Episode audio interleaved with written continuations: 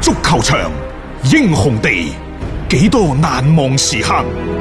Breathtakingly brilliant.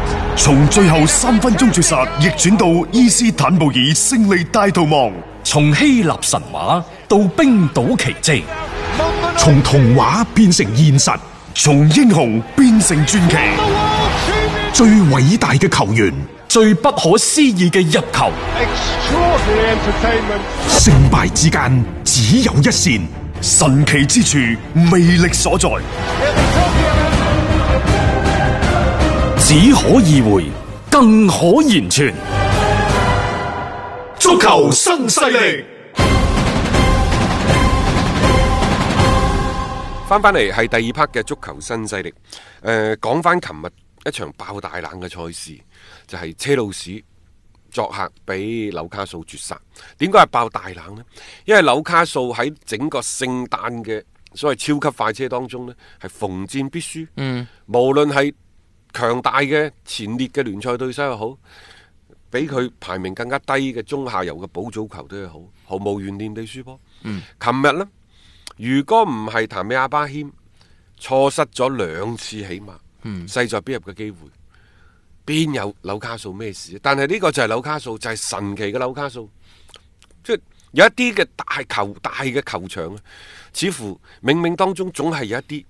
誒即係你力量力量喺度庇佑住佢哋啊！即係連好啲奇怪運氣都好似嗱，你只要唔係能夠一下子將佢撳喺地下裏面啊，將佢打到佢服為止呢，你總係留到啲機會俾佢哋嘅。其實在此之前嘅兩場嘅主場，紐卡素係失咗五隻波，都係輸晒嘅。即係你可以諗到，其實有冇話啲咩主場優勢有幾咁強勁之類嗰啲冇嘅。但係琴日嗰場嘅比賽就係好多嘅大家嘅嗰個機會嘅錯失，而造就最後嘅絕殺。譚美阿巴謙呢，琴係有負阿林伯對佢嘅所託。呢位仁兄幾時開始有啲飄忽呢個狀態？我後尾諗翻轉頭，就係、上個月，十二、月份譚美阿巴謙就即係通過一啲媒體呃透露啊，透風出去話希望加人工，係啊，就係嗰刻開始。希望可以去到咩奧道爾等等嗰啲咁樣嘅水平。其實亦都啱嘅，嗯即係你唔好當我出租車翻嚟自家人。啊，咁啊點解你就即係俾到我咁低嘅人工？同埋而家我入波數字咁多，嗯你點解唔快啲加我人工呢？係嚇、啊咁當然作為俱樂部嚟講，成班僆仔正喺度起緊，我加得一個，我要加第二個，加第三個。可能今年呢個賽季老細根本就冇批咁多預算俾我。嗯，啊，即係呢個賽季係一個過渡期，點知你哋打得咁好嘅啫？所以呢個加人工呢，可能管理層嘅反應唔夠快，就引起咗一啲嘅動盪，心理嘅起伏會唔會係咁？我哋唔知嚇。咁、但係就嗰下嘢開始咗之後。你又會睇到譚美阿巴謙嘅表現亦都開始飄忽咗起身。實際上佢嘅表現飄忽呢，亦都係整隊車路士嘅一個縮影嗯影。琴日連老將嘅韋利安啊，都一腳將個波射走咗啦。係啊，即係你睇，即係你覺得好似百思不得其解，點解成班波係突然間喺一場嘅賽事裏邊集體迷失咗自己啊？呢個係一個都幾令人費解嘅一個現象。誒喺賽後呢，好多英格蘭嘅媒體，包括我哋國內一啲嘅社交媒體、自媒體等等，都話：哎呀，林伯如果想衝前四呢，就要一定要隱瞞啊！靠呢班人係唔夠嘅。嗯，我睇完琴日嗰場賽事之後，我個感覺就係仲係嗰四個字叫不忘初心。嗯，就係話你車路士無論係管理層抑或球迷，作為球隊本身對自身喺呢個賽季嘅要求係乜嘢？即係話二零一九到二零二零賽季，佢係一個過渡期。一個涅槃重生嘅時候，抑或係真係需要馬上要殺入前四，甚至乎要向聯賽冠軍產生衝衝擊呢？呢個係一個球隊喺成長，又或者係即係喺誒未來發展嘅過程當中嘅一個節點。呢、個節點佢係會發生變化，佢係要對要選擇方向，佢係需要時間，需要耐心去夯實球隊嘅基礎嘅。你唔好話，即係當初我覺得我哋今年就係一個過渡期，嗯我哋應該俾更加多機會俾啲後生嘅球員。啊！但係當呢個青春風暴掀起身嗰陣時，我又有其他嘅諗法。有諗法啊！嚇，我今年本身係想時間換空間，係換嚟呢班年輕球員嘅成長。誒、好似佢哋喺某一段時期嘅表現。超出我預期之外，哦！我而家對個成績嗰個要求，又提我高咗啊同賽季初唔同啦，咁樣即係佢呢個目標嘅唔同呢，你就會有啲車前到後。冇錯，唔需要太急嘅呢樣嘢。即係你既然呢個賽季你本身定咗係咁嘅話，你就由佢哋咁樣去先發展落去而先。家話喂，多蒙特新組好啊，買 啦！啊，沙夏係又要買啦，係咯啊，然之後嗰個咩梅沙迪比利又話又買啦等係唔需要住，你諗清諗楚先。一陣間又話老細準備咗一點五億英鎊放咗喺度，隨時買噶啦。阿韋利安就走，需唔需要咁快對球隊進行一個改造啊？好啦，你而家嘅嗰個所謂嘅禁會期過咗啦，而家呢班人有冇人可以留低？嗯，然之後明年係咪仲好似重啟當年車路士咁買買買嘅節奏？你應該要開始要諗定呢個方向㗎啦諗定咗先因為呢班球員佢今個賽季你係因為冇得轉會，我回收咗翻嚟又用得咁好，但係當你可以轉會嘅時候，好啊，我又將啲心思放晒喺其他外面啲球員嗰度，置隊內嘅呢班年輕球員嘅嗰個諗法於不顧。嗱，某程度上嚟講啊，係埋炸彈嘅呢樣嘢啊。你即係買買買，你仲係咯，用唔啊用林你伯特點樣去維持更衣室嘅平衡？即係好多嘅，即係牽一發動全身，好多嘅考量。嗯本身今年係一個過渡期，俾主教練嘅諗法又係咁，俾班年輕球員都係咁樣。如果你係向冠軍衝擊，我大膽啲講句，諗法未夠班，嗯，係咪真真係好啦，，艾力尼又或者其他閒輔在家嘅教練，你諗唔諗要加乜嘢人？遲啲再講。喺呢個所謂嘅球隊換人買新換去淤血嘅過程當中，佢必然引起一個動盪。管理層是否做好咗呢啲準備？嗯，管理層、呃、主教練、球隊三方之間，如包括老細阿巴莫治等等，即係佢對球隊嘅嗰個。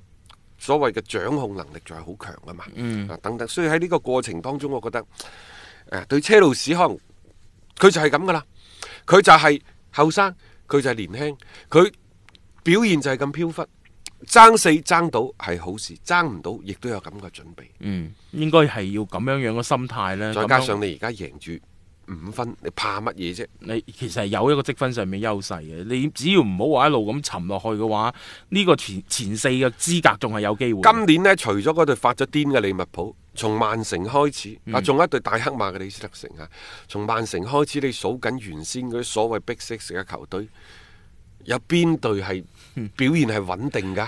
冇啊，全部都係起起伏伏嘅，係嘛啊都係嗰人好一段。如果唔係就唔會會造就咗咩李斯特城而家嘅狼狼隊啊隊、石飛聯，係啊誒亦都唔會俾最近咩修咸頓、屈福特嗰攞啲廿咁多文分啦，係啊廿武啦啦，。係啦，即係所以呢個就係即係整體嘅大嘅環境。而家英超我覺得係幾分明嘅，有幾決嘅，即係啲球隊啊嗰邊啊。咁車路士好明顯亦都係屬於嗰種咧就表現唔穩定嘅其中嘅一隊嘅代表隊。但係你用得年輕球員多，你就有呢一種嘅心理準備。我覺得俱樂部嗰邊要好好考量呢一個問題先嗯嚇。咁啊，琴日嘅呢場輸咗波之後，唔緊要，繼續都仲係有優勢可以保持住嘅。咁啊，講翻琴晚嘅賽事呢，即係最令人驚喜嘅，又話最意外嘅係夏蘭特、啊，多蒙特，一嚟就真係即刻佢哋即用係啊零比一，最多嗰陣時落後一比三。嗯我後尾睇嗰陣時咧，就已經追到三比三。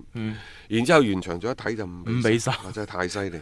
夏蘭特下半場第五十五分鐘，嗯先至係即係用咗短短係啊嘅嚇、即係好短嘅時間。三佢係日廿幾分鐘、廿零分鐘就三隻㗎啦。嗯嗰種效率好高，所以即係你仲可以用咩言語去形容？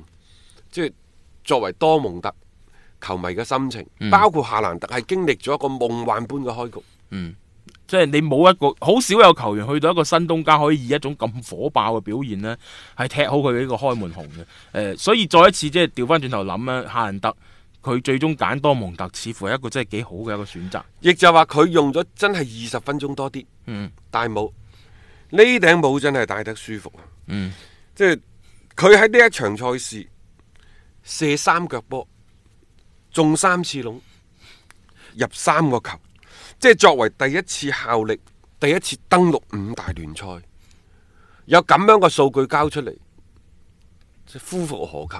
啊可能空前乃至絕後，起碼十年之內係絕後。好難㗎呢樣嘢，第一場比賽入三隻，而且效率係百分之一百喎。又會咁啱喎。呢、個賽季可能真係屬於夏蘭特個人嘅所謂嘅表演嘅賽季。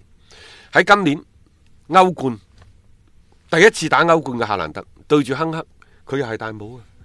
亦就係呢、個，你可以將佢理解成為咩？大場面先生。嗯。啊！要去到歐洲嘅頂級聯賽，去到歐冠咁樣嘅級別賽事當中，不鳴則已，嗯，一鳴驚人，好嘢不入則已，一入就入三個。吓，真咁犀利樣先能夠迅速咁去捉住大家嘅眼球，等大家永遠去記得呢你位挪仲記唔記威得神舊年嗯佢個咩世青賽，啊，好犀利啊！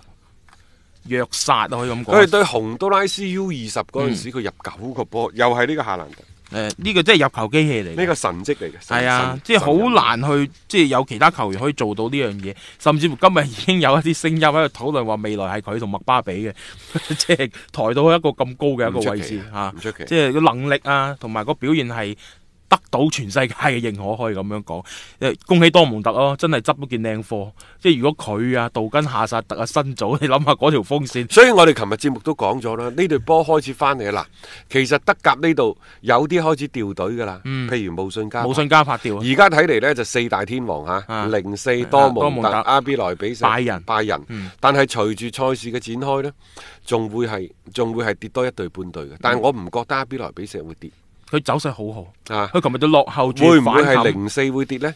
好似係有啲難啲。誒、總之我感覺可能喺嚟緊嘅一到兩個月呢，就德甲嘅四大天王，無信加柏嗰啲可以拜拜。啊會唔會最冷門係拜仁跌咧？呢樣嘢嗯真係唔知噶吓，今年吓，我硬係覺得今年唔係拜仁嘅年份啦吓， 希望拜仁啲球迷啊唔好怨我啦吓。好啦，咁啊即係琴日咧，亦都係即係德甲賽場上邊一個即係非常之燦爛嘅一個演出啦，即係夏蘭特呢一邊上誒，咁、另外就包括其他嘅一啲即係場次嗰邊，好似咩皇馬嗰啲咧都贏一隊又係波 VAR 啊啊 VR 咯，即係有好多嘅爭議。其實琴日好幾場波都係咁樣樣嘅，而家啲球迷好似越嚟越反感呢樣嘢喺歐洲嗰啲賽場上邊、舉晒標語等等。但係即係再一次講到啊嚇，即係呢啲點用嚇，點樣去用係。更加多嘅指引，更加好嘅細則去説明呢樣嘢啦，令到呢一個嘅誒、呃即係視頻助理裁判真係能夠幫到手，呢、個先係即係國際足聯乃至係其他各個嘅聯賽嘅足總要諗嘅嘢嚟嘅。有观点，有角度，足球新势力。一個為足彩愛好者度身訂造嘅全新資訊平台北單體育，經已全面上線。北單體育擁有基於北京單場賽事作出全面評估嘅優秀團隊，雲集張達斌、陳奕明、鐘毅、李漢強、呂建軍等大咖，為你帶嚟更專業嘅賽前預測分析以及賽後總結報告。北單體育無需註冊，一鍵辦理。想避免足彩市場起起伏伏，快啲嚟微信搜索公眾號北單體育。